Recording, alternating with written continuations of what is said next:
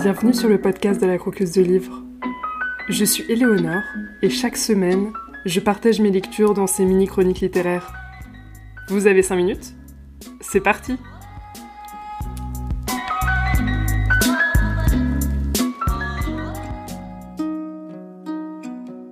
Rien n'est plus banal, plus partagé et moins exploré que le toucher. Le toucher, comme le care, le soin, la maintenance, la maternité, paraît mineur, voire mièvre. Lorsque je dis que je travaille dessus, je suscite nettement moins d'intérêt qu'avec mon livre précédent sur la pornographie. Le toucher provoque au mieux un sourire poli. Il faut dire que les mots pour en parler manquent de grandeur et de majesté. Caresser, frôler, étreindre relèvent de l'alcôve et non des aventures. Tâtonner, gratouiller, palper d'une familiarité cruellement dépourvue d'exotisme.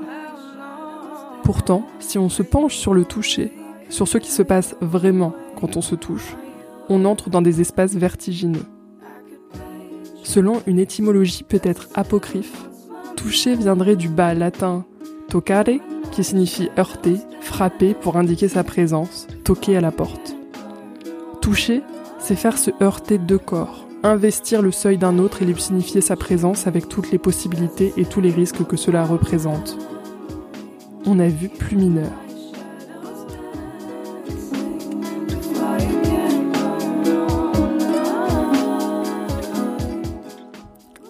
L'aptique désigne la dimension tactile du monde, mais contrairement à l'optique ou à l'acoustique, ce mot n'est presque jamais utilisé. Nous baignons dans un monde visuel. Il suffit d'ouvrir la galerie photo de notre téléphone ou notre fil Insta pour savoir ce qui nous accroche et nous allume, avec quel cadre, filtre et options de partage. Notre histoire sonore aussi laisse en nous des jalons. Comptines d'enfance, chansons écoutées en boucle à l'adolescence, concerts inoubliables, titres préférés sur Spotify ou Deezer, voix des amants, rire des enfants. Mais nous ne savons rien, ou presque, notre vie haptique. La dimension tactile du monde est souterraine et invisible, sauf en temps de pandémie. Alors, brièvement, tout le monde la redécouvre et la célèbre. Et encore, crier à l'indispensable ne vaut pas éclairage. Dire que, sans toucher, on meurt, ne nous dit pas pourquoi.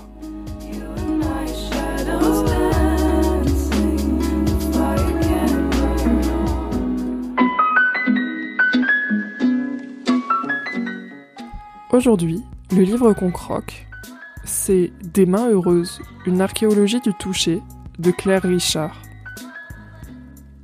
C'est un mélange d'essais, de réflexions philosophiques, de patchwork de discussions sur des forums divers, d'extraits de journaux intimes de l'autrice, de témoignages.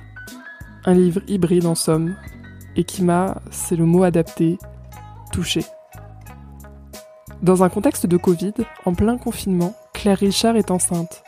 Et c'est pendant cette grossesse et les premières années de son bébé avec qui elle communique surtout par le toucher dans un premier temps, qu'on la suit dans ses réflexions sur la place de ce sens dans notre vie.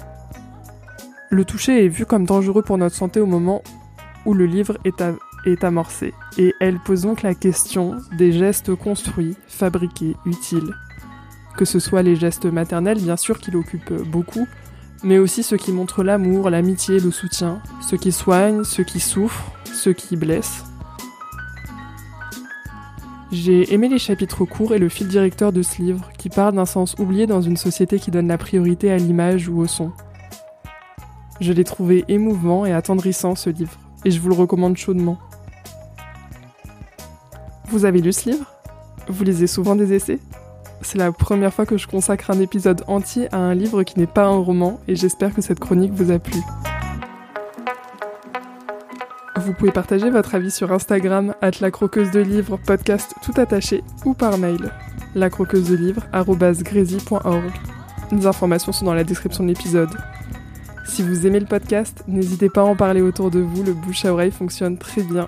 Et vous pouvez aussi le noter sur votre application de podcast préférée. Et si vous voulez participer au podcast, c'est possible. M'envoyer un mail ou un message sur Instagram me semble très efficace. Merci pour votre écoute et je vous dis à très vite pour découvrir un nouveau livre à croquer ou à dévorer.